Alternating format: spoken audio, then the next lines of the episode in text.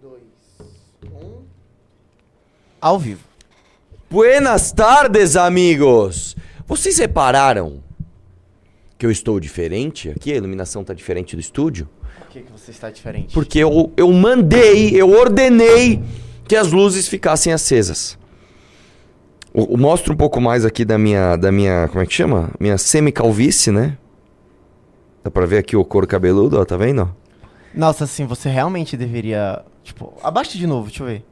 É, você tem uma propensão muito grande a ficar calvo. Não, mas pior que não. Isso aqui, na verdade, é sempre foi assim. Falando sério. a É, minha- seu cabelo que não é volumoso. Não, ele é. É que assim, isso aqui é característica da minha, do, do- do jeito que meu cabelo fica. Mas o. Ah, acende a luz aí, Acende meu. a luz aí. Eu tô estourado? Não, não ficou horrível. Não ficou horrível. Mas é só diminuir a luz aí da câmera, então. Não, não, deixa aberto. Ó, os caras querem mudar meu, meu, meu, meu, como é que chama? Meu setup. Meu setup. ô, ô, Fera, não dá pra acender a luz e diminuir o, o ganho das câmeras, algo assim?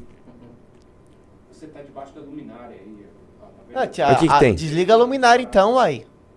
Assim, pega um. Não, calma, calma, calma. Acende aí, deixa eu ver. Deixa eu ver no meu retorno aqui a diferença. De- Vamos lá, pessoal. Vamos, faz- fa- vamos fazer uma enquete. Vamos Você prefere você, ó. assim? Nossa, tá muito melhor assim, cara. Tá, Eu tá também muito mais acho. claro. Né? Ou apaga aí, deixa eu ver. Ou assim. Como que vocês preferem? Põe aí na, na claro ou escuro? E eu tô com cara de sono ainda. Vocês estão ligando pra Jennifer, pra chefinha? e aí, a enquete tá, tá dando o quê? Coloquei, coloquei agora.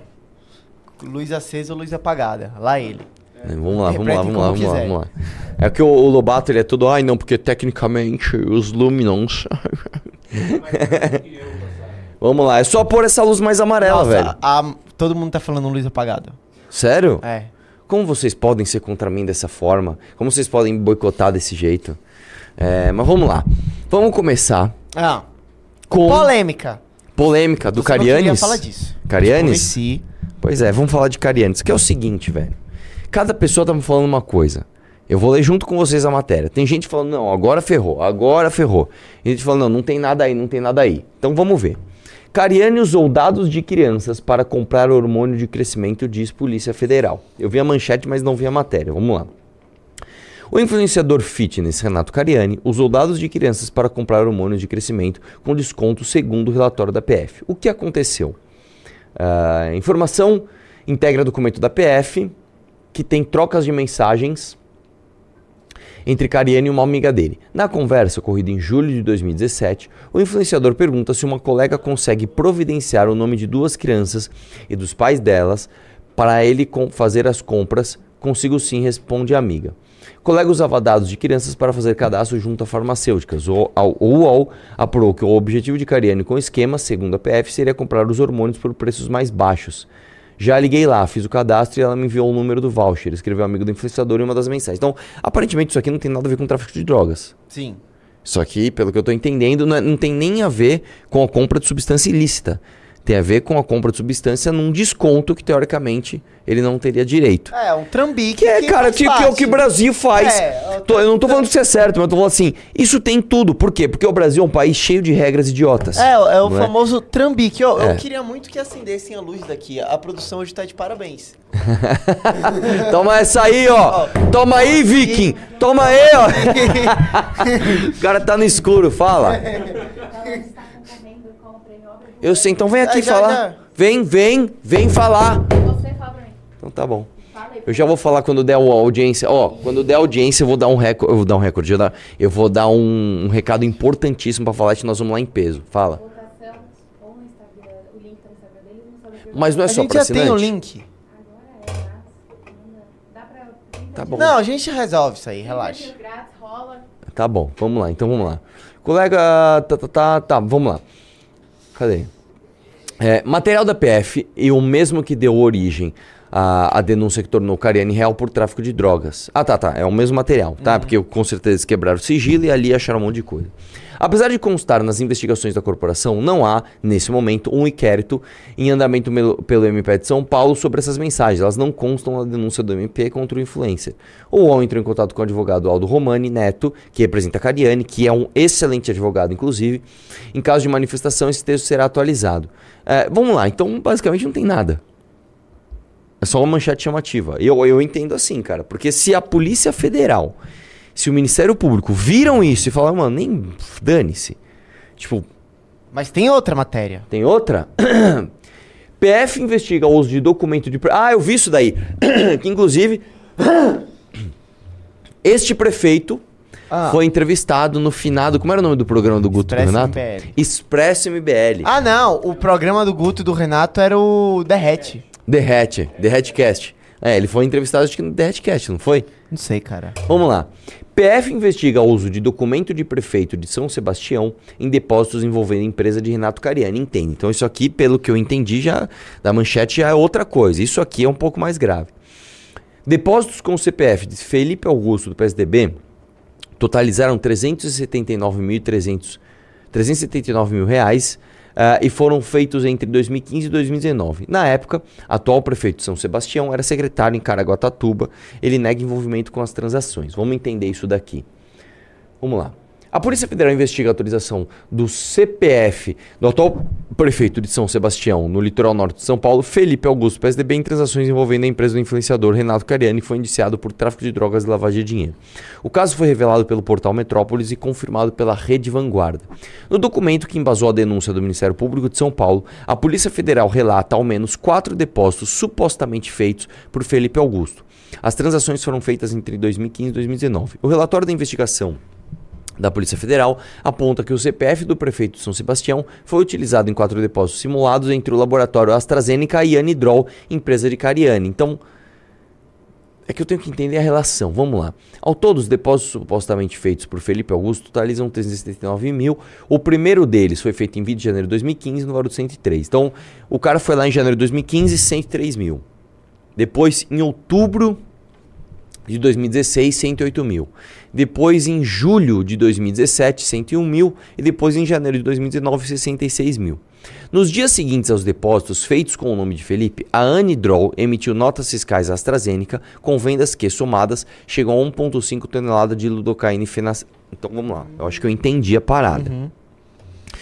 Como que supostamente seria o, o esquema do Renato Cariani? Vamos lembrar, se você tem uma indústria química, você tem autorização para comprar determinados produtos que as pessoas normais não conseguem comprar. Quando você compra esses produtos, as coisas são muito controladas. Então, vou dar um exemplo aqui.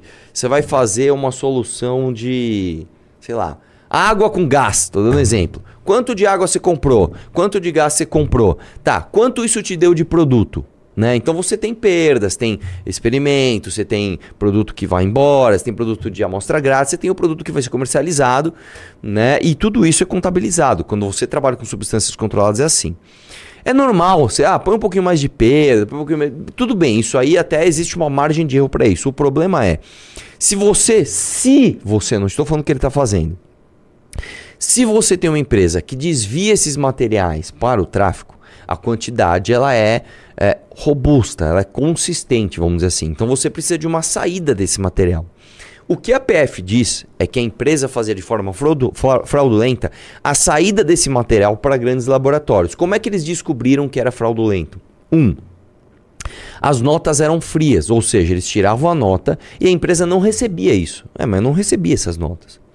Dois, os pagamentos dessas notas, alguns casos foram feitos em dinheiro e outros, pelo que está mostrando agora, são depósitos feitos por um cara que inclusive foi prefeito de São Sebastião. Então, você tem ali o, o fechamento de um ciclo. Ó, você pega esse material, vende aqui, tira a nota fria, pega um depósito X e traz para cá, justificando a saída desse material que na verdade não saiu para essa empresa. No meio disso tem aquele e-mail do amigo dele, né? Que, ah, eu sou representante aqui da AstraZeneca, me manda tal coisa. Então os caras meio que faziam direitinho. Tinha um e-mail pedindo o pedido, tinha o depósito do, do material, tinha a nota do material. Só que o material não ia, né? Então, Enfim, né? Arruma uma aguinha pra mim, por favor. Utilização fraudulenta. Segundo o próprio relatório do Polícia Federal, o nome Felipe Augusto pode ter sido utilizado de maneira fraudulenta nas transações da empresa de Cariani. É possível que, por se tratar de pessoa pública, o CPF de Felipe Augusto tenha sido utilizado de maneira fraudulenta. Aqui se faz, faz necessário avaliar em que condições teria se dado a condição de Felipe Augusto na condição de depositante. Nossa, cara, que, que, que frase horrorosa. Se dado a condição de Felipe Augusto na condição de depositante de expressivos valores em favor da Unidrol no interesse da AstraZeneca, que nega contundentemente tal possibilidade. Então, assim, por que, que o CPF de uma pessoa pública é melhor para fazer essas coisas? É porque dá credibilidade? Sei lá, o banco fez, não, não, não, o prefeito depositando aqui não, não tem nada de errado. Não sei, mano, esquisito, né? É, e outra coisa, são depósitos em dinheiro ou o cara pegou e fez um pix da conta dele? Porque eu acho que são depósitos em dinheiro, né? Que aí não, pessoa... 19 não tinha Pix ainda. Hum? 19 Hum. não tinha Pix. seja uma transferência. Né? No documento, a AstraZeneca ressaltou que não possui qualquer relação comercial empregatícia com Felipe Augusto e que ele não pertence ao seu quadro de funcionários. Na época dos depósitos, Felipe Augusto era secretário de Planejamento em Caraguatatuba. Em nota, o prefeito de São Sebastião disse que desconhece o inquérito da Polícia Federal e que já foi intimado e ouvido pela Polícia Civil. Não tenho relação, não conheço essas pessoas e nem relação com essas empresas citadas. Sou vítima desse golpe e só tomei conhecimento da situação quando cheguei à delegacia da polícia. O- Usaram meu RG e CPF de forma indevida, sem autorização, para possibilitar essa compra. Sem meu conhecimento, já estamos tomando as medidas judiciais cabíveis. Isso também é muito comum, tá? Eu já fui vítima de um golpe parecido. Uma vez os caras foram no Itaú, fizeram um cartão de crédito no meu nome, fizeram uma compra de 400 reais. Com o cartão. É, eu acho Que que era um pobres, teste. hein? Hã? Que pobres. Então, eu acho que era um teste. Aí Não, chegou uma cobrança você pra mim não lá. consegue co- criar conta no banco, os caras conseguiram? Não, então, mas foi antes, né? Ah, foi, tá. sei lá, 2017. Ah, Aí, beleza, aí chegou pra mim um papel do Itaú que eu devia 400 reais mais uma taxa. Eu, mano, mas eu nunca tive conta no Itaú, deixa eu ir lá. Aí eu fui lá no Itaú, "Oi, tudo bem. Cara, o que, que é isso aqui? Eu, cara, é, você fez um cartão de crédito. Nessa agência, nessa agência. Deixa eu ver a assinatura. Aí quando pegaram a assinatura, velho, é ridículo. O cara es- escreveu meu nome em stencil, com, com letra de corrida, que eu nem uso. Falei, cara, desculpa, isso aqui nem é minha letra. Né? Aí os caras imediatamente identificaram que era fraude, né, tal. E mesmo assim o meu nome ficou na lista negra do, do Itaú, né? Tipo, ah, eu não, eu não consegui abrir conta no Itaú mesmo antes de ser PEP por causa disso. por causa disso. É, então é comum, sim, você utilizar CPF né, de forma indevida. Infelizmente no Brasil isso é um golpe comum. Pode ser, eu não sei, eu não conheço esse prefeito, não, não sei nada da investigação, mas pode ser sim que esse prefeito tenha sido só uma vítima e talvez porque é, justamente ele era uma pessoa pública que dê credibilidade para os depósitos. Talvez. Mas ainda né? assim é uma coincidência. Cara, não, não é bem uma coincidência, porque assim, se não é prefeito de São Sebastião, podia ser de outro. Assim, ele tinha relação com o Cariani? Existe, sei lá, fotos deles juntos, ou o Cariani já falou dele, ou algum vídeo junto? Se não, É, tá muito claro que Aqui não- aparentemente o cara é vítima disso. Aqui né? explica todo o processo. Aí explica a denúncia, mas enfim, que a gente já, já sabe. E é isso, cara. Vamos ver o que vai acontecer. Eu sou cético em relação a, a essa história. Sou cético dos dois lados. De um lado, eu sei que existe muita espetacularização em operações da polícia, principalmente quando se envolvem pessoas famosas. Por outro lado, essa operação não me parece ser isso. Essa operação me parece ser séria. A Polícia Federal e o Ministério Público concordaram em, em denunciá-lo e a Justiça aceitou a denúncia. Ele virou réu, cara. Né? Não é que não- já não é mais unilateral. Não é, um- não é um BO. Tipo, ah, fiz um BO contra o Bahia, eu falo o que eu quiser ali. Né? Não, peraí. Aí o Ministério Público aceitou, tá? E aí, pô, levou na justiça e a justiça falou, então vem cá que nós vamos julgar. Então agora você vai ter que fazer uma defesa formal. Não é uma coisa tão simples, tá? Por isso eu acho um erro sair fazendo juízo de valor. Ah, ele é culpado, ah, ele é inocente. Você não sabe. Inclusive, eu acho uma coisa até curiosa, assim, né? Mostra até, mostra até como, como existem pessoas no Brasil ainda que colocam a relação humana acima das relações políticas. Tem um monte de gente que tá fazendo vídeo ainda com o Renato Cariani. O próprio o Sérgio Sacani, o, continuou. o, o Danilo Gentili, o Nando Moura falou Sim. que acredita na inocência dele. Quem mais que tinha? Tinha um Ah, que... tem uma galera que é. Tem um agora, acho que foi o Douglas Viegas, aquele cara, o poderosíssimo ninja. Eu vi que ele postou alguma coisa. Eu tô viajando. Enfim, é, são pessoas que, meu, conheço o Cariani, tô junto aqui, irmão, e eu sei que você tá passando por essa dificuldade, mas vamos junto. Isso mostra, a meu ver, é, a parceria, o bom caráter dessas pessoas, porque teoricamente o cara tá tóxico nesse momento, né? E ele ainda tem amigos, pra você ver. Mas, mas, eu não acho essa história tão bem definida.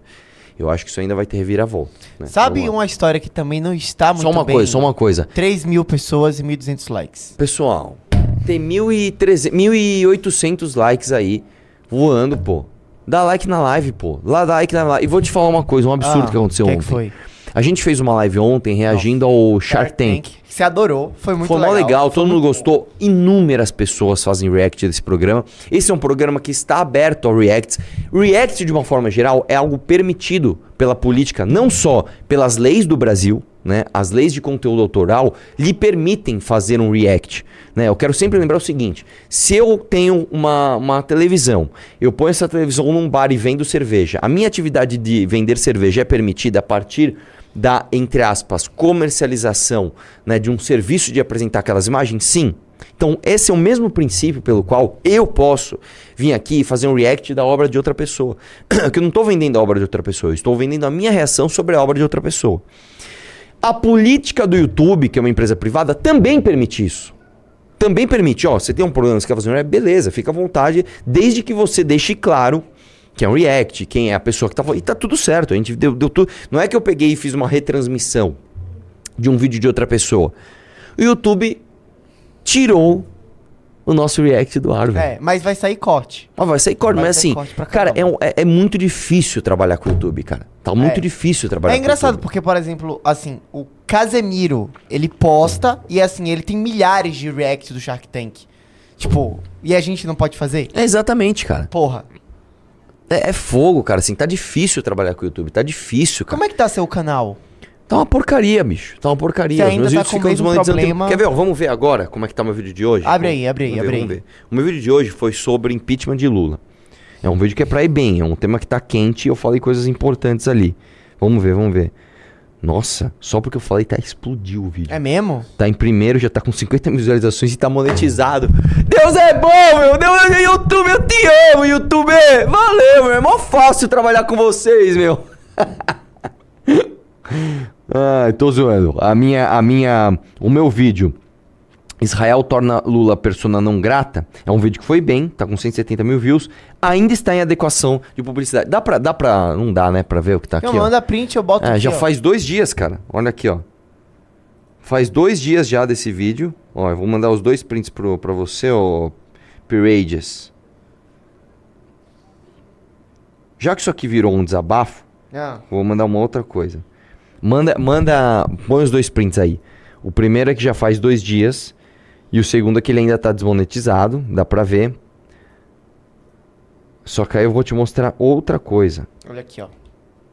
Esse é o primeiro print. Eu vou te mostrar uma outra coisa, ó. Eu fiz, Esse é o segundo print. eu fiz o seguinte vídeo.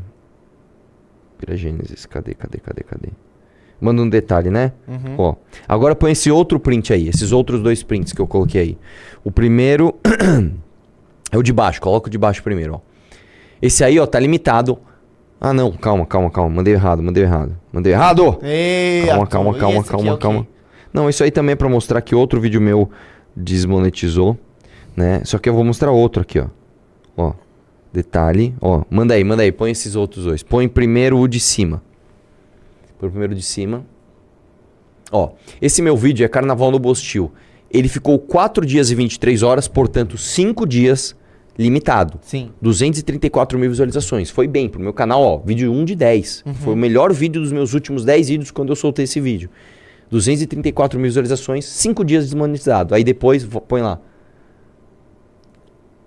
Aí põe lá e aí ele monetizou. Depois de 6 dias, ele monetizou. Ou seja, o vídeo não tinha nada de errado. Não tinha. Só que o YouTube me tirou 6 dias desse vídeo, que são os 6 melhores, que são os primeiros, né? ah, por injustiça. Da mesma aqui? forma, Ah. eles estão tirando nossos reacts. Isso aí também. É um vídeo também que eu fiz do, do Tudo sobre a derrota de Bolsonaro. Ele ficou dois dias desmonetizado. Também foi um de 10, sem nenhum motivo. É, e, e aí, por que, que eu tô falando isso? Porque, por exemplo, por que, que eu não posso fazer react do Shark Tank? Nem existe mais o programa, velho. Pelo amor de Deus, cara. Enfim, só esse desabafo aí pra você. Então dê like na live pra me ajudar aqui. Vamos lá? O que, que você falou? Tinha uma outra história mal Sim, resolvida? olha essa thread aqui do cara lá do Estadão. Isso aqui, irmão. Isso é muito. Isso bom. aqui. Vamos lá. Você lembra que fugiram dois ah, membros do Comando Vermelho do presídio em Mossoró? Cê- Isso é outra coisa, curiosidade também. Você sabia que Mossoró, fi- bom, Mossoró é no Rio Grande do Norte, ele fica ela fica mais próxima de Fortaleza do que do de Natal? Ah, isso é muito Fica a 200 quilômetros de Fortaleza. Por que, que eu tô dizendo isso? É muito comum pessoas que estão em Mossoró e precisam se- voltar para São Paulo ou para ir para algum lugar, elas não pegam voo por Natal. Elas vão Elas vão pra Fortaleza, que tem mais voo, e é volta tipo, pra- mano, se você quer ir pra além, você vai pra Brasília, pro Tocantins, não vai pra Salvador. Sim. Né? Então, só pra, pra, pra, pra localizar você, dá mais ou menos 200 quilômetros de Fortaleza, né? Vamos lá, exclusivo. Investigação mostra, mostra que o governo contratou a empresa de um laranja para a obra em presídio que teve fuga do Comando Vermelho. Situação é grave e ilegal. Afinal, é uma empresa com dono oculto prestando serviços dentro de um presídio de segurança máxima. Segue o fio. Vamos lá. A responsável pela manutenção do presídio de Mossoró é a R7 Facilities, sediada em Brasília. A empresa tem um faturamento de 192 milhões, mas seu dono, no papel, é um beneficiário do auxílio emergencial. Nossa! Nossa, cara! Você entendeu, né? Você entendeu? Alguém que tem contato com o governo falou, mano, eu não posso aparecer. Meu, deixa eu pegar esse David Pirajá aqui, ó. Põe que ele é o dono da empresa. Só que o cara às vezes nem sabe disso. Aí passou essa dificuldade, ele foi lá e pediu auxílio. Aí cruzaram os dados e acharam. O contrato foi assinado em abril de 2022 e renovado em abril de 2023. Na Receita, a R7 Facilities está em nome de um técnico de contabilidade, Gil Denilson Torres. O histórico de vida de Gil não bate com a de um empresário com contratos milionários. Recebeu auxílio emergencial, tinha 523 reais em suas contas, mora numa casa pequena na periferia do Distrito Federal. Olha a casa do cara, uma casa humilde. Gil é quem assina a prorrogação da obra do presídio de Mossoró em abril de 2023. O contrato foi feito um ano antes, em abril de 2022. Na época, a R7 Facilities tinha um outro laranja como dono, o brigadista Wesley Camilo. Hoje ele tem um carro na garagem em nome da empresa. Procurado, o Ministério da Justiça nos informou que acionará os órgãos competentes federais para que seja realizada rigorosa apuração referente à lisura da empresa citada. Essa investigação foi feita em parceria com Vinícius Valfri e Andrés, Andrés Chalders, que, porra, esse cara aqui do Estadão, Andrés Chalders, foi o responsável por, por alguma matéria muito contundente. que eu não- Dama do Tráfico. da Dama do Tráfico, exatamente. Esse André Chalders aí, meu, porra, baita repórter investigativo aí. Parabéns, cara. Vou até seguir esse cara no. A gente tem que tomar cuidado, né? Que às vezes repórter, os caras parecem ser gente boa e não é. Mas enfim, né? Depois eu vou, vou- vou verificar. Mas o fato é o seguinte, cara. É... Sabe uma coisa curiosa disso? Teoricamente, a falcatrua não começou no governo Lula. Porque se a gente tá falando de um contrato de, de abril de 2022, era governo Bolsonaro. Sim. Né? O Ministério da Justiça dava a mão de quem? Do Anderson. Anderson Torres, é verdade.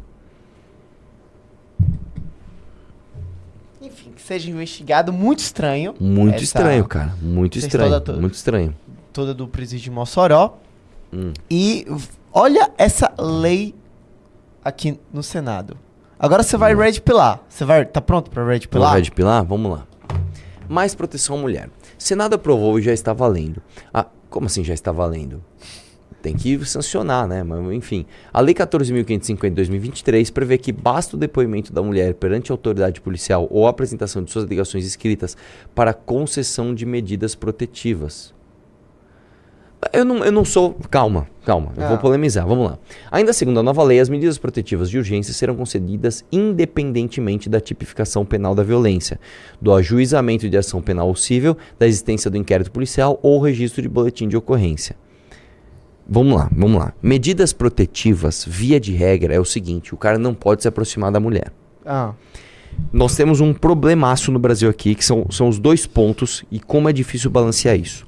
Um problema é o seguinte: nós temos um país onde, ainda mais com essa sociedade nova, que a glamorização da vitimização e da fragilidade é uma coisa que, ai, merece destaque.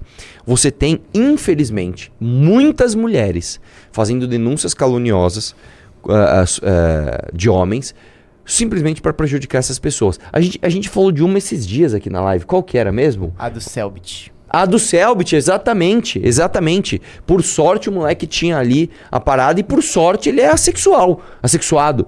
Né? Você imagina ser um cara taradão. Não, mano, eu gosto de mulher pra caramba, pego todo mundo, já traiu a namorada, não sei o que lá. Aí essa, essa, isso aí serve como prova diante de uma falsa acusadora. Então isso é um problemaço. Só que nós temos também outro problema que é o seguinte, né? É, a Existe burocracia, agressão. o a burocracia brasileira faz com que mulheres se tornem vulneráveis a homens agressivos no meio do trâmite burocrático. Então, essa, essa lei, eu- eu- é que assim, eu tenho que entender direitinho para não falar besteira. Aparentemente, não é uma lei tão ruim. Porém, o que é medida protetiva? Eu vou te dar um exemplo como uma mulher pode prejudicar um homem com medida protetiva. Vamos supor que por acaso o cara, sei lá, o cara trabalha numa empresa que aluga o andar 12 de um prédio comercial. E a mulher trabalha no andar 11. E aí eles se conhecem ali na, na- na lanchonete do, do, do- do prédio, eles trabalham em empresas separadas, não sei o quê. Daí eles começam a sair, aí essa mulher, por algum motivo, tem algum problema com ele, aí ela denuncia ele de forma caluniosa e pede uma medida protetiva pra ele. Eu tô, eu, tô, eu tô fantasiando uma história aqui, tá? Como é que funciona quando esse cara chegar pra trabalhar? Ele vai poder continuar trabalhando no mesmo prédio que ela? Se por acaso eles se cruzarem no elevador, ele vai ter que sair do elevador pra ela entrar? Porque existe uma, uma distância mínima que ele tem que estar. Por exemplo, se ele for almoçar um lugar e ela estiver almoçando, ele vai ter que sair. Imagina o constrangimento pra um cara que tá com seus colegas de trabalho, às vezes com seus chefes. Ele tá lá almoçando, ela chega num lugar, ou ele não percebe, ela já tava. Aí ele olha, puta, ela tá na mesa do lado. Pô, pessoal, eu tenho que me levantar aqui porque não posso ficar aqui. Né? Então, assim, eu, eu, eu realmente teria que olhar com calma essa lei. Mas, vamos lá. Pelo menos, né, não é aquele absurdo de que a palavra da mulher já serve como prova contra o homem, né? Eu não lembro exatamente como é que estava isso daí, porque eu sei que durante um período isso serviu como evidência muito forte. Se a mulher falou, é verdade, né? E depois, por conta de muitas denunciações caluniosas... No Brasil ainda é assim. Cara, na, na verdade não é. E eu, eu vou te dizer como é que funciona, tá? Infelizmente, tá? A gente fica muito na mão da delegada. Porque vamos lá, uma delegada de uma delegacia de mulher, e geralmente essas delegadas elas são muito inteligentes e não são militantes, a verdade é essa. Ela já, ela, ela já meio que saca ali Ela tem um feeling. ela tem um feeling. Aconteceu comigo, cara. Quando eu fui no, quando eu fui na Escola Estadual do Paraná, Ah, a menina é- lá sim. que falou que, ai, nossa, ele, ele me isto, né? Uhum. A própria delegada na hora. Então vamos fazer exame de corpo de delito. A menina desistiu. A delegada fez questão. Ela colocou, isso foi mérito da delegada. Olha, eu falei pra fazer o exame de corpo de delito, de delito. Depois que eu falei isso, a menina desistiu da acusação e rebaixou pra outra coisa. Falou que eu só passei a mão nela e falei umas besteiras lá pra ela. Então a própria delegada já, meu, já se ligou. O problema é, se você pega uma delegada militante, ela ferra com a vida do cara. Ela ferra com a vida do cara, ela ferra com a vida do cara. Né? Então, assim, isso, isso é um tema, pra ser sincero, eu preciso estudar ele com calma, entender exatamente como que funciona em outros países, o que deu certo, o que deu errado, para trazer uma opinião de como eu acho que deveria ser. Mas. Mas ah, você não é um red pilado nesse assunto. Eu não sou um red pilado, mas eu também não sou um feminista, cara. Tipo, você não acredita que as leis são feitas para punir o homem. Eu acho que são. Ah, Eu acho que as leis são feitas para punir o homem. Porém, é onde eu discordo dos Red Pill, eu acho que é a razão de ser. Ah, Vamos lá. Vamos, vamos, vamos lá. Quer ver? Agora eu vou ser canceladaço pelo meu público. Vocês estão prontos para me odiar? Vagão exclusivo para mulher no metrô. Faz sentido? eu acho que faz. Vagão exclusivo para homem. Não. Claro que não! Óbvio que não. Porque se você pegar. Isso é numérico, cara. É óbvio que tem mulher que assedia homem. Não, é a mesma coisa do banheiro. O- os banheiros masculinos e femininos são separados por causa da necessidade do homem ou da necessidade da mulher? 99% por causa das necessidades do Óbvio. homem, cara. Do, da mulher. Da mulher, da mulher, é óbvio que é isso. Tipo assim, vo- vamos ser sinceros, gente. Vamos ser sinceros. Se você pegar uma fila de 100 mulheres e uma fila de 100 homens e, e- e perguntando, você se sentiria constrangido de ir usar o banheiro do outro sexo? 99 dessas mulheres, dessas 100 mulheres iam falar, eu sim. E o homem ia falar, eu não. É isso. A mesma coisa pra vagão. Você pega essas 100 mulheres e 100 homens. Você se sente constrangi- constrangido de estar no vagão com mulheres? Não. Chega pra essas mulheres. Você se sente homens? Sim. Então, existe sim uma diferença que vem, como eu falei, da nossa biologia, cara. Vamos lá. O testosterona, que é o hormônio que o homem tem muito mais do que a mulher, a mulher também tem testosterona, é o hormônio que faz você ter desejo sexual exacerbado, faz você ficar competitivo, faz você ficar mais nervoso, faz você assumir riscos. Aí você fala, ah, isso é só ruim. Não, isso é bom também. Isso é bom. Né? A sociedade, e aí eu vou dizer uma coisa que agora também as feministas vão gostar. A sociedade, a construção física das sociedades e a proteção dessas sociedades muito se dão por conta do testosterona. Tá? Eu não estou falando que isso é a única coisa importante. Não, por exemplo, a passagem dos valores se dá por outro motivo. Né? Mas enfim, né? É, o fato é, existem diferenças, cara, entre homens e mulheres. Existem. Você fala, não, eu quero, eu quero um vagão só pra homem. Cara, é um meio que você tá junto aí com a agenda woke, tá ligado? Tipo, homem e mulher não tem diferença. Tem diferença. Agora um vagão só pra trans, brincadeira. Não, mas posso falar uma coisa que deveria ter só pra trans? ah. Deveria ter uma categoria de esporte só pra trans. Ah, isso é. Você é uma mulher trans? Então tá bom. Então, ah, mas não tem gente suficiente pra praticar esporte. Aí é o problema é, de pa- vocês. brother. Exatamente. Eu gostaria de fazer uma categoria de vôlei pra homens de até 1,70m, que é exatamente a minha altura. Porra, imagina É, que maravilha. Você basicamente joga vôlei com as mulheres, né? Cara, eu acho que não, eu Não, perderia você- delas. Não, não. Você, é, você é baixinho. Não, mas então, as mulheres são as mulheres jogadoras de vôlei normalmente são mais altas que eu. Não. Opa, para, para. Cara, a minha não. mãe, a minha mãe, deixa eu te falar uma coisa, a minha mãe tinha 1,75m, aquela foi envelhecendo, ela foi diminuindo. Meu pai tem 1,80m e pouco. Eu sou o único baixinho da minha família. É, as mulheres da minha família, é, não, Mano, tem uma a, mulher que Kay, é. a Kay Alves, ela tem um Mas ela não é, ela não, ela é, vê, vê a posição dela, vê se ela é líbero ou levantadora. Ainda que levantadora faz parte de bloqueio, então dificilmente, ela, provavelmente ela é líbero. Líbero, ela era líbero. É líbero. líbero. O que, que faz o líbero? O líbero, vou, eu vou te explicar. No vôlei, diferente do futebol, você tem infinitas substituições. E no vôlei você troca a posição. Então você tá como atacante, roda, você vai para levantador, depois você vai para cá. Então o que, que se faz no vôlei? Uma pessoa fica especializada em levantar, outra em atacar e outra em ser o líbero, que é quem recepciona a bola. Então esse líbero, para não fazer parte do ataque, do levantamento, ele sai e volta da quadra. Ele sai e volta, ele sai e volta. Normalmente, eu não sei como é que tá hoje em dia. Na época que eu jogava vôlei era assim. Então o líbero pode ser baixinho, não tem problema. Tá, tem outra menina que eu acho ela até. Nossa, a Ana Paula tem 1,83. Quem? A Ana Paula Henkel. Eu tô, lógico, tô falando isso. As mulheres são altíssimas. Aquela. Tinha uma menina chamada, acho que Ricarda, que era da seleção brasileira. Ela tinha 1,90m. Era, era Ricarda. Sei lá, tinha 1,90m e pouco. Tô falando, cara. a, eu não a Ana sirvo. Moser tem 1,85. Eu não, eu não sirvo nem pra jogar Nossa, vôlei com as é, mulheres. realmente. então eu acho que devia ter uma Que categoria humilhação, Arthur. de vôlei só pra gente de 1,70m, que eu seria atacante. Ah, mas não tem gente pra. Então aí o problema é meu, né? Não é isso? É a mesma coisa no basquete. Um cara pode ser baixinho? Pode, ele vai ser armador. Ele não vai ser aquele cara que vai pular lá dos do, do dois pontos e dar uma enterrada. Ou então ele vai ser igual aquele cara que acerta, acerta cesta pra caramba, como é o nome dele? Lá o. O.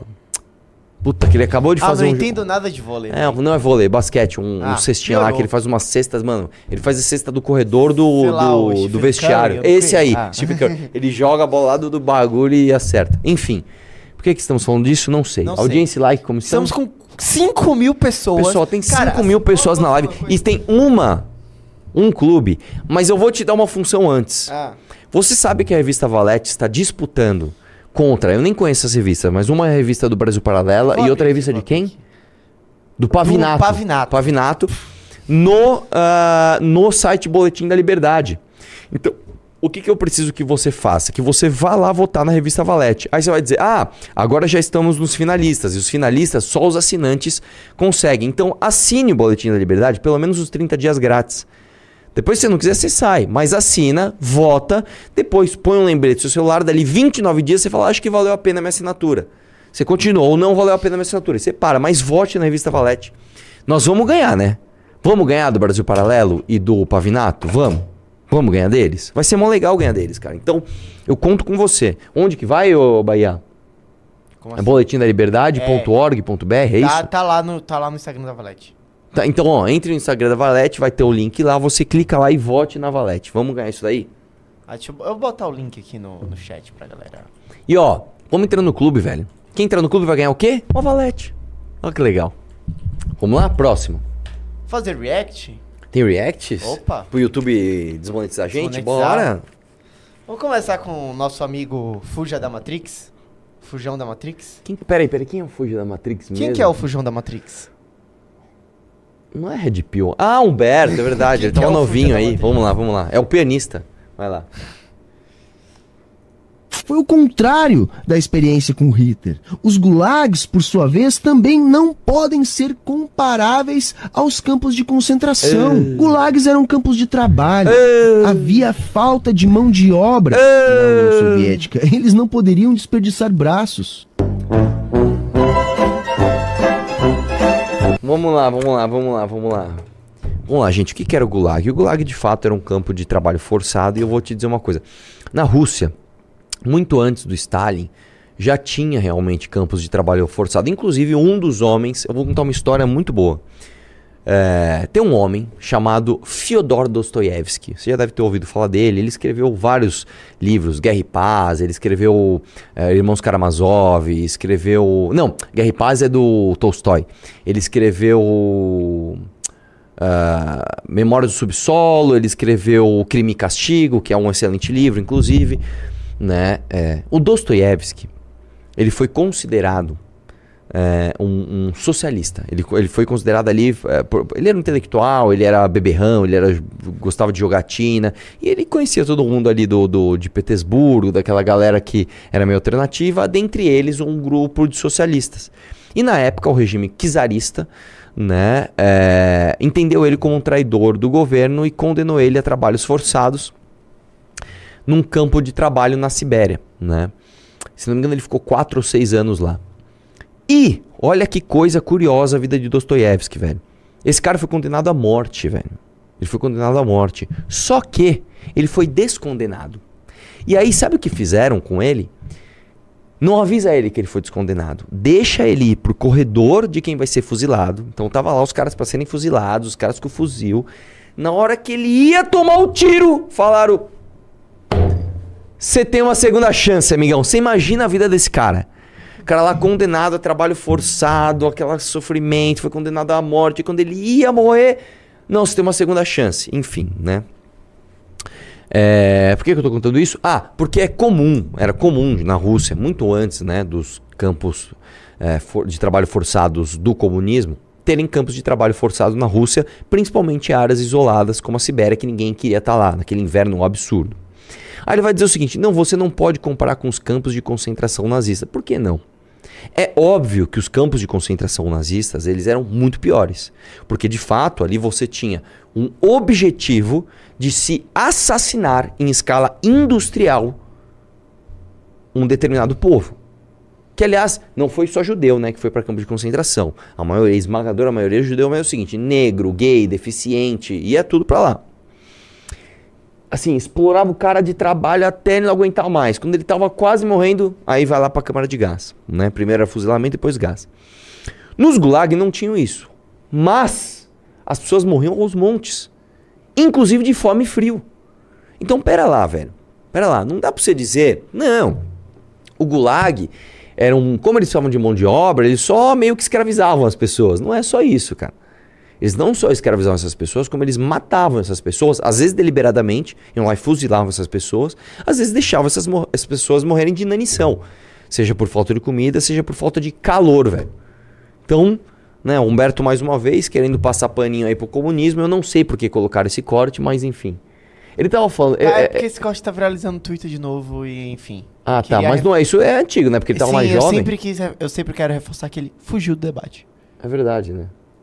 Agora, veja isso. Ó, isso aqui é importante, Vamos lá. importante colocar. Isso é uma Vamos lá, audiência vamos lá. pública. Audiência pública sobre cultura em Maceió, lá no Alagoas. Terra de quem?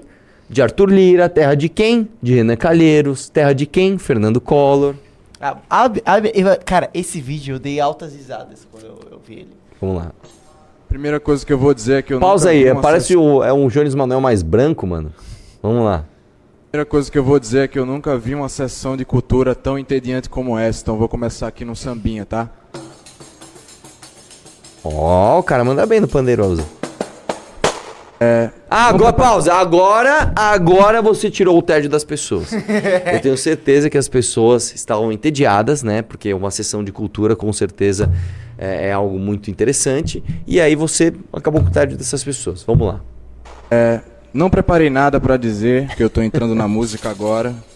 Vocês vão ter que me engolir. Deve ser por causa do baseado que eu fumei e que acabou. Mas sempre tem alguém que bote um. Sempre tem alguém que bote um. Sempre tem alguém que bote um. Sempre tem alguém, sempre tem alguém que bote um. Tá mal, hein, mano? Toca Sempre tem mas alguém que mal. bote um. Sempre tem alguém que bote um. É isso que é a Câmara Municipal de É Maceió. isso que a gente quer, velho. O Brasil quer isso. Deixa eu te explicar uma coisa. O Brasil quer isso. O Brasil quer coisas disruptivas, muito loucas, transcendentais, assim. O Brasil não quer barreiras. Essa galera da arte, da cultura, entendeu? Tem que deixar esses caras livres, soltos, assim. O cara vai lá numa sessão de cultura, fala, não preparei nada, toca um bandeirinho, fala que ele fumou um baseado e que acabou, mas que sempre tem alguém que bote um. E isso aí vai ser considerado cultura. Tá, agora eu quero fazer a pergunta que todo mundo quer saber. Hum. E o impeachment? Cara, vamos lá, gente. Vamos- Faz uma enquete. Ah, É, você acha que vai ter impeachment? Sim ou não? Vamos ver, vamos ver. Vamos testar o nosso próprio público. Como estamos de audiência like? estamos com 5.200 pessoas. Porra. Cara, assim, eu, eu não queria falar isso, mas eu infelizmente seria obrigado. É. Ah, o nosso programa, qualquer programa que envolva eu e você, é que nem massa de bolo. Quanto Ah. mais bate, mais cresce. Porque a galera só reclama e a audiência só aumenta. Quem que reclama? Ah, esses H1 chatos do chat aí, mas... A, Os haters. hater dá engajamento. Ó, deixa eu falar uma coisa. Que, aliás, eu tô voltando hoje pro detalhe, né? Pô, vocês tinham que ficar felizes, pô. É, quem é que vai fazer hoje o Análises Renais? É o Paulo Cruz? Muito bom, assistam Análises Renais. Paulo Cruz é maravilhoso. Eu, vou, eu, eu queria contar uma história de bastidor do Paulo Cruz, mas eu queria contar na frente dele pra ele ficar constrangido. Tá lá o... Tá, tá no ar a enquete, hein? E aí, Tá você acha que ar. vai ter impeachment ou não? Tá Bota lá na enquete que eu quero dar uma testada nesse público. 79% acha que... Não. Calma, mano, você acabou de pôr a enquete. Calma, mano, não vai mudar. Normalmente, normalmente não muda. Hã? Ó, 78% acha que não, não muda. Quantos votos já temos? Já temos mil votos. Ô, louco, velho. Tô falando. Caramba, o pessoal tá 76. engajado, né? Então já dá pra dizer que a maioria desse programa é inteligente, porra! Meu, eu vou dizer uma coisa pra você. Vamos lá, vamos lá, gente. Vamos lá, gente. Vamos lá. Eu estava na academia ontem. Acho que eu contei isso na, na, na, na live. Chegou o cara, ô, impeachment, meu, será que vai rolar? Dá vontade de falar, vai, vai sim. Né? E aí depois ele me perguntou, meu, você viu que o Trump e o Milley vão lá na manifestação do Bolsonaro? Aí eu entrei no celular assim e falei, mano, daqui, olha aqui. Põe no Google. A primeira coisa que aparece é que isso é uma fake news. Vamos lá. Por um lado, amigão, eu vou, eu vou ser sincero, nessa live eu tenho que ser sincero com você. Por um lado, eu sei que a gente deve explorar isso ao máximo. Por quê? Porque é uma forma de desgastar o governo, tá? Você ficar falando de impeachment num- numa falta grave do cara, meu irmão, é óbvio que isso desgasta o governo. É óbvio que isso baixa a bolinha dele. Tá? É isso que faz é, uma Glaze Hoffman da vida falar, pessoal, vamos ouvir o Mano Brown voltar pra base, tá ligado? É isso que acontece. Agora, o fato é o seguinte: muito me irrita gente que é oportunista e que fica vendendo falsa esperança. Valorize quem está sendo real com vocês. Quem está trazendo e falando o seguinte: ó, o impeachment é óbvio que eu apoio. É óbvio que eu desejo. É óbvio que a gente tem que explorar isso, mano, 24 horas por dia. E tem- a gente fez ato já, né? O Batista foi lá em Joinville. Vai- foi ter mais agora. O cartaz. Vamos o, continuar tendo o Arthur mais. Scara fez também. Vai ter um monte de atos, né? Amanda postou foto. O Guto postou uma foto que deu 120 mil curtidas, um negócio assim. Né? É óbvio que a gente tem que fazer isso pra caramba. Só que falando a real pra você, a chance é mínima. É mínima. Mas, independente da gente conseguir o impeachment, você desgasta o governo. Agora, o que não pode ser é oportunista. Eu quero lembrar uma coisa pra vocês muito triste. Que eu esqueci de falar no meu vídeo de hoje, inclusive. Que era pra ter e eu esqueci. Eu anotei, inclusive, pra falar e esqueci. Muito se usa o engajamento do impeachment para você conseguir coisas próprias. Então vou dar um exemplo aqui. Quando o Eduardo Bolsonaro falou de impeachment de Lula, quando o Nicolas falou de impeachment de Lula, curtida pra caramba, cresceram em número de seguidores, beleza. E rolou, não rolou nada. Você quer ver um impeachment picaretaço? Quem é que não lembra desse daqui? E eu lembro quando a gente xingou, cara, nossa, falaram tão mal da gente. Você lembra que o Coppola falou do impeachment de Gilmar Mendes? Nossa, le- ele fez um abaixo assinado. Ele fez um abaixo assinado que era pra coletar leads pra ele e a gente avisando, irmão, não vai.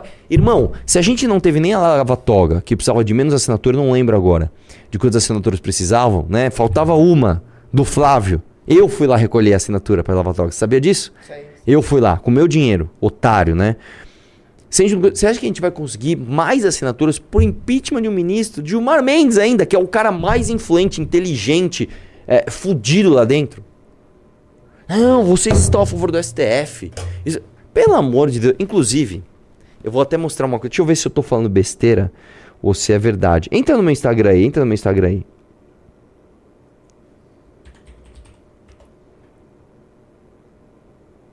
Entra na postagem que eu fiz. Que aliás, agradeceu o Danilo Gentili, né? Põe a postagem do Danilo Gentili aí no meu. Põe no meu Instagram, põe a postagem dele. Até postei no meu Instagram aqui, ó. Caramba, deu 14 mil curtidas em menos de uma hora. Caraca, velho. Ó. Não se pode caçar o Lula do cargo pelo, pelo que ele foi, pelo qual ele foi eleito, apenas porque falou merda. Podemos fazer isso apenas com Arthur Moledo Doval. Com, Ju- com Lula, jamais. Nota: Lula disse isso em evento oficial e Arthur em conversa privada. É mentira ou é verdade? É mentira ou é verdade? Vamos lá. É, mas não era isso que eu queria mostrar, não. Eu queria mostrar esse vídeo que tá o Lula ali, ó. O Lula ali, ó. O Lula. Esse. Esse vídeo é um vídeo onde eu basicamente. Lula. né? E aí, vai acontecer? Vamos pôr o vídeo Olha, aí. essas declarações do Lula, considerada por muitos, inclusive, criminosa, pode levar o governo ao maior desgaste que ele já teve até agora. A gente tem que lembrar o seguinte, tá? Um pedido de impeachment, um, um processo de impeachment, ele é um processo político. Ele precisa de um motivo jurídico, mas ele é essencialmente um processo político. Ou seja, neste caso, o motivo jurídico não é o mais forte do mundo. Porém, um processo de impeachment, como eu falei, ele precisa de um motivo jurídico, mas ele é essencialmente um processo político. Como assim? Você vai ter sempre aqueles deputados da situação, aqueles que em qualquer circunstância vão defender o governo. Você vai ter os deputados da oposição, que em qualquer circunstância vão estar contrários ao Ah, governo. você- E você tem, É, né? eu- esses eu- dois eu- são a eu- minoria. Mas é que no final eu falo o seguinte. Você parou aqui fazendo um negócio do Homem-Aranha. É porque, é porque, cara, na minha cabeça, olha como que tava funcionando. Eu ia colocar aqui a oposição, a situação e o centrão. Enfim, eu explico que o negócio não é fácil. Aí eu. é, d- d- vamos ver se eu acho o comentário que eu queria achar. Vai descendo aí devagarzinho. Ah, ah lá, lá, lá, lá. Olha lá. Adoro essa página. Desde sempre só falando dos outros e nada de si próprio. Assim fica fácil. Mas não era esse. Tomara se firme com fé em Deus, não vai dar em nada, infelizmente. Aqui, ó. Conversa de quem quer jogar dos dois lados. KKKK. Tipo, o, o cara não, não ouviu o que ele quer. Que ele quer ouvir o quê? Ele quer ouvir o seguinte. Ele quer ouvir, cara, vai ter impeachment, vai dar tudo certo. é, o mito vai voltar e tudo vai ser resolvido. Só que ele ouve a verdade. Não é assim, cara. Impeachment depende do centrão, o centrão é vendido por governo. Ponto. Ah, isso aí é conversa de quem quer. Então, assim, eu quero agradecer você. Quanto tá a enquete? Tá em 72,28. Eu quero agradecer a você que tem um pingo de raciocínio e sabe que as coisas não são fáceis. Tá? É, lembre de valorizar quem sempre te falou a verdade. Porque era mais fácil pra mim fazer um vídeo aqui, ó, vai rolar impeachment. E sei lá, fazer um, um cartaz e ficar falando, vai rolar, eu sei que vai rolar. Eu ia crescer, eu ia ganhar um monte de seguidores, só que ia estar falando mentira pra você. Então, valorize, cara. Valorize quem, quem, quem, quem fala a verdade pra você. que mais que temos? Pimbas? Ah, tamo com Não, cinco. tinha mais coisa de impeachment, uma coisa interessante que você mostrou O quê? do Orlando. Ah, verdade. Isso aqui é uma coisa interessante, viu? Isso aqui é uma coisa interessante. Vou mostrar pra você uma coisa aqui. Que, aliás, eu, eu, eu vou até tentar...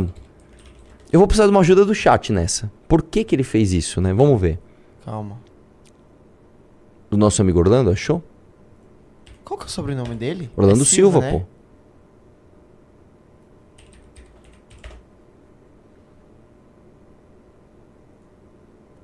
pô. Oxi.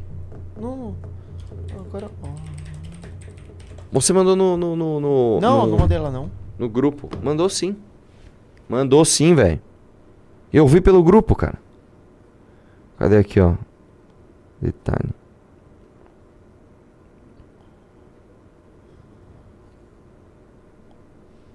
Ah, não. Eu vi uma matéria, cara. É essa aqui? Deixa eu ver, põe aí.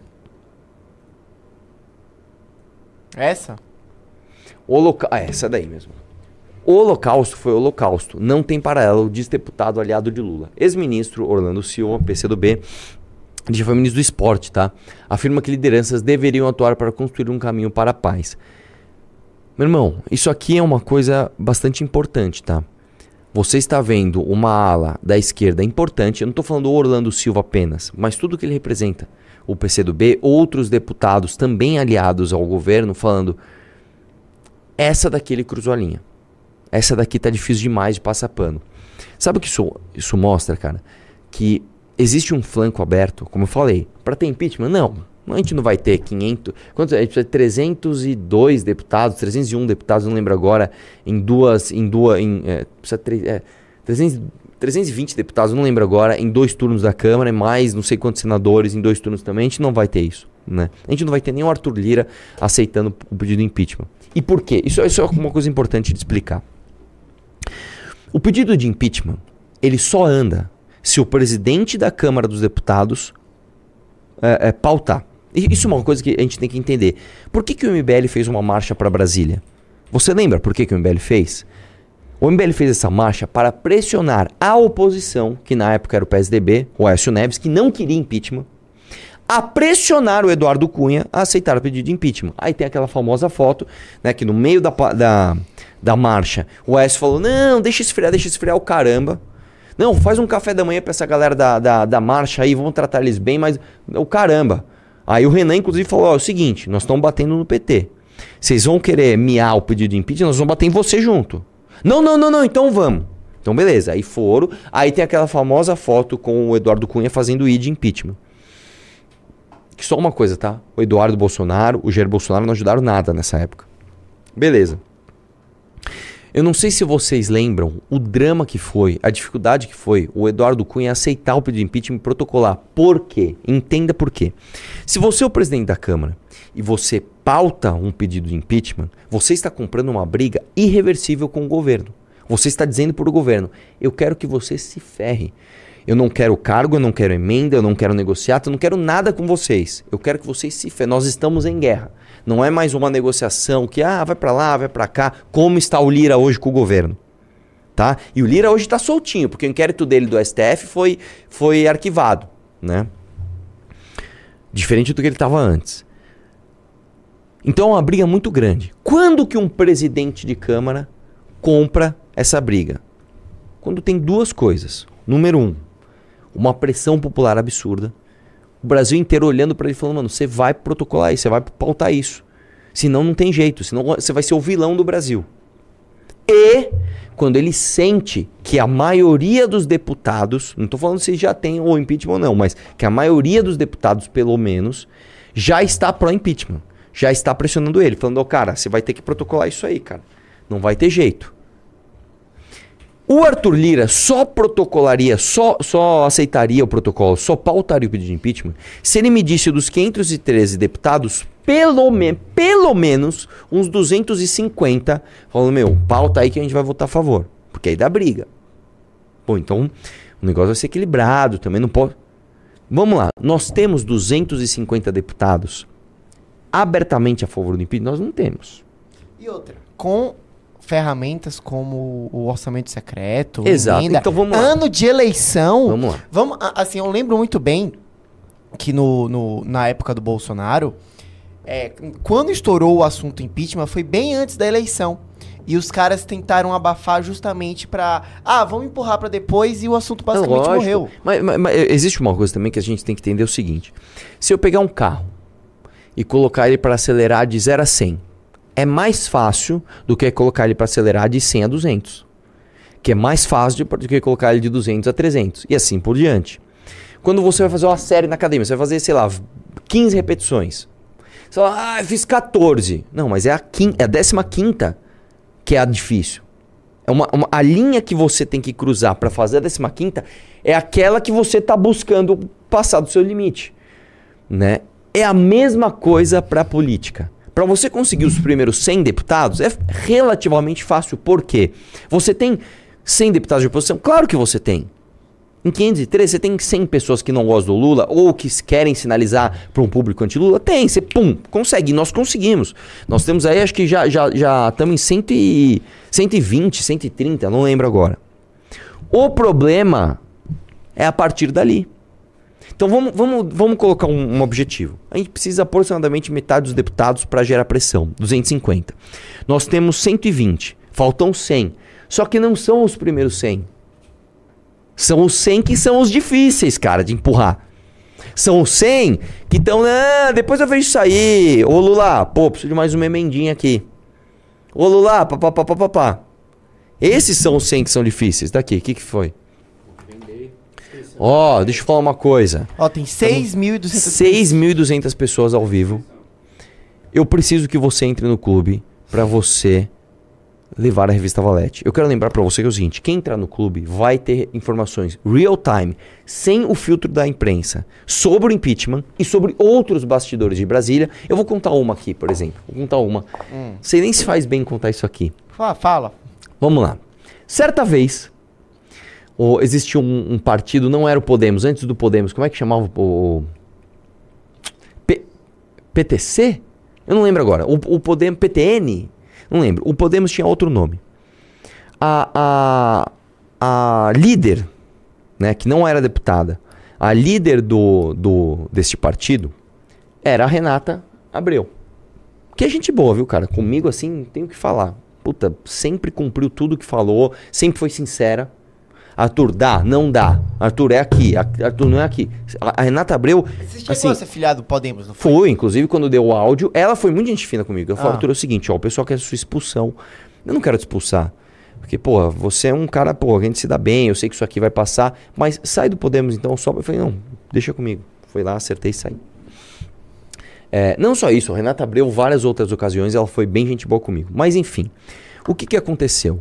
Uma, uma galera do Podemos, do, do. Eu não lembro agora o nome do partido que era, estava com a Dilma. O partido estava dividido. E a gente estava fazendo pressão nos deputados, e os deputados colocavam sempre a mesma desculpa. Ah, tem que falar com a Renata, mas não era culpa da Renata. O que, que o Renan fez de forma muito sábia? O Renan, ah, é? Então é o seguinte, ele chegou para Renata e falou: Renata, é o seguinte, nós vamos pressionar você. E ele fez uma live falando mal da Renata. A Renata recebeu um monte de ataque. Aí ela até, né, na época, chorou, falou: ai meu Deus, o que, que tá acontecendo? Aí ela foi e empurrou o partido dela para o impeachment. Hoje tá tudo certo, a gente já deu risada dessa história e tal. Mas isso é um tipo de coisa, é um tipo de jogada que só quem tá no. Isso não vai ser noticiado pela imprensa. Só quem tá nos bastidores, só quem entende como é que funciona o jogo político, é que entende esse tipo de coisa. Você entendeu? Então, é, é, é, é, não dá pra você que gosta de política, que tá nessa live, ficar de fora do clube, cara. Você vai ter, como eu te falei, acesso a um grupo de Telegram que vai ter curadoria de notícias e mais, vai ter uma análise daquelas notícias. Mas você vai levar essa revista Valete, que é uma coisa maravilhosa. E pra mim, o principal do clube. Pra mim, assim, o número. Qual é o maior benefício do clube? Pra mim, tá? Você vai receber relatórios semanais sobre temas que às vezes você nem sabe que você precisa estudar. Eu vou dar um exemplo pra você. Toda vez que eu venho do Tatuapé, lá da Casa do Chapéu, até aqui o Morumbi, eu demoro mais de uma hora no trânsito. Todos os dias eu me obrigo a tornar essa uma hora que eu passo no trânsito ou mais produtiva. Como que eu faço isso? Estudando enquanto eu estou no trânsito. Eu coloco um podcast, eu coloco um, um- um vídeo informativo, eu coloco alguma coisa que eu consiga dirigir e prestar atenção e aprender uma coisa nova. Uma das dificuldades que eu tenho é achar o tema. Então, por exemplo, hoje, aconteceu hoje. Esses dias eu estava pensando, falei, cara, o que, que eu preciso aprender hoje? Eu falei, pô, eu preciso lembrar das três tragédias gregas, né? As três tragédias gregas, que é o, é o Prometeus acorrentado, é, a Medeia e o Édipo Rei, certo? Que é Ésquilo, Sófocles e Eurípides. Né? Precisava dar uma relembrada nessas histórias. Eu fui lá e coloquei. Agora, no clube, você tem acesso a isso sem você ter que procurar. Você não, por exemplo, eu, eu nunca vou me esquecer um dia, eu li um relatório sobre como as, as, a esquerda está tentando influenciar é, universidades no Oriente Médio para colocar a agenda woke ali através de universidades. Cara, eu nunca ia pensar nisso. Eu só consegui entender esse novo assunto porque o clube me, me, me apresentou. E um dia, quando isso vinha porque isso vai vir à tona. Quando isso vier à tona, eu já vou estar na frente. Já, bem, peraí que isso aqui eu já domino, vem cá. Ó. Pá, pá, pá, pá, pá. Então você quer ser assim, você precisa entrar no clube também. Temos 6 mil pessoas ao vivo, eu preciso que você entre no clube. Sabe qual é o custo, o custo velho? Um real por dia, sem reajuste. Um real por, um real por dia, irmão. Um real por dia. Não vale a pena? Fora que você ajuda o MBL a continuar o trabalho. Bom, vamos lá? Vamos falar de impeachment? É, só uma última coisa. Como é que funciona, então, uh, impeachment? Você tem que virar voto de deputado. Na época da Dilma, é, o MBL fez o que a gente chamou de Operação Minerva. Quem puder, entra no YouTube aí, coloca MBL Operação Minerva. Tinha uns vídeos, o Holiday fez, fez bastante parte disso na época, inclusive. Que era basicamente você fazer um mapa do impeachment e você ir virando deputado por deputado. E foi assim que a gente conseguiu impeachment. Não foi fácil, cara. Vamos lá, nós temos 130, vamos colocar, 130 deputados. Vamos colocar, a gente precisa mais 100, vai, 230. Quais são os 100 do centrão que você consegue virar hoje? E não adianta, ah, puta, eu tenho 90. Não, não, não, nós temos que virar 100, mais de 100. Bom, vamos virar os primeiros 100. Não é um trabalho fácil, cara. Não é um trabalho fácil. Então não dá para vender falsa esperança, cara. Vamos desgastar esse governo. Vamos lá. Pimbas. Pimbas. Quanto demos demo de audiência aí? Batemos 6,200, agora estamos com 5,900. Tá bom, vamos lá. O Carlos mandou 10 reais. Arthur, a charge que você usou no seu vídeo de hoje não foi publicada pelo New York Times. Quem publicou foi a Bird no Instagram. Só usou uma chamada da notícia do New York Times. Ah, não, mas dane-se. Não foi feita pelo New York Times, mas ela foi usada pelo New York Times. Dane-se. O- Mas obrigado pela informação, velho. Tamo... Você vê como o pessoal dessa live é foda. Vocês são demais. Vai lá. O. Pelos canos mandou 5 reais. Tu estamos com saudade de você. Quando vai aparecer no nosso Space? Pelos canos? Eu nunca apareci no Space. Ah, tá, entendi. Você quer que um dia eu participe? Pô, pode ser, velho. Vamos trocar uma ideia aí. Manda a mensagem pro Instagram do Bahia. No meu Twitter é melhor. Mas no Twitter do David Pirajá. Vamos ver se um dia eu participo. Aqui é difícil participar do Space, cara. Mas vamos, vamos ver, um dia eu participo. O Arthur mandou 2 é, O Fábio mandou 2 reais. Arthur, conhece a obra do Rolando Boldrin? Não é, não é zoeira. Eu li antes com toda Rolando. calma. Boldrin, É. apresentador e autor. Ah, lógico que eu conheço. Pô, é por nome eu não conhecia. Esse cara é bom demais, cara. Esse cara é maravilhoso. Esse cara é muito, muito, muito bom mesmo. O Luan mandou 5 reais. O Leonardo mandou 5 reais. O impeachment sai mesmo com orçamento secreto? Já respondemos. Não. Não sai. o Sérgio mandou sai. 5 do... cinco euros. Arthur, você acha que o Alckmin pode dar uma de Temer? O articular com o Centrão para pegar o poder? Sérgio Henrique, direto de Londres. Cara, é claro que ele pode fazer isso, tá? É, porque ele quer o poder, é claro que ele quer. O problema é que não tem clima pra isso. Entendeu? O cara pra fazer o que o Temer fez, ele tem que ter lido o cenário e entendido que, mano, aqui se eu empurrar o negócio vai. O Alckmin pode fazer toda a força do mundo, ele não vai conseguir, velho. Ele já não é bem quisto nem, ele não é bem quisto nem pelas pessoas ali do governo, porque ele é um cara assim de uma carreira moribunda que foi reavivada porque o Lula colocou ele lá. O Matheus mandou 2 reais. Por que não fazem lives para a galera cobrar deputados? Porque não adianta. Irmão, vamos lá, vamos lá. Se a gente fizer essas Para de lives, destruir o sonho das a pessoas. gente vai gastar uma puta energia. Meu a gente Deus. vai te vender uma falsa esperança e a gente não vai virar ninguém. Você acha que a gente consegue virar 100 deputados? Sinceramente, você acha que a gente consegue, velho? Sinceramente. Vamos lá. O André Xavier mandou 5 reais. Arthur, no seu vídeo de hoje, tu soltou fake news sobre a charge do Lula no New York Times. Tá bom, é, não é fake news, cara. Não foi feito pela, pela, pelo negócio, O mas... Edu mandou 5 Ah, me falaram que o partido era o PTN. PTN. Antes Deixa eu do- adivinhar, quem falou foi o Renato. Não, foi o Boscardinho. Ah, Pera, normalmente é o Renato que fala essas coisas. O Alckmin seria um bom nome, um bom presidente? Se sim, não seria a hora de começar Posso enfrentar o falar? Beijo? Posso falar uma coisa? Vou, vou falar uma polêmica aqui. Eu acho que sim. Pra começar, Você que é o acha que ele seguinte, faria uma limpa? qualquer coisa é melhor do que Lula e Bolsonaro. Não, na verdade, assim, a gente já teria uma, uma vantagem muito grande que a gente não teria a Janja de primeira-ministra. Não, é- primeira dama. Primeira dama, é. É, eu acho o seguinte, cara, qualquer coisa é melhor do que Lula. Qualquer coisa é melhor do que Lula e Bolsonaro. Agora, eu acho que o Alckmin, sabendo que ele não é um homem popular e sabendo que o, o- o- um processo de impeachment o transformaria num algoz da esquerda novamente, né? Ele ia cagar pra popularidade dele, ia fazer igual o Temer fez. Eu vou deixar um bom legado. E ele ia passar o que tinha que passar. Eu acho que isso ia acontecer.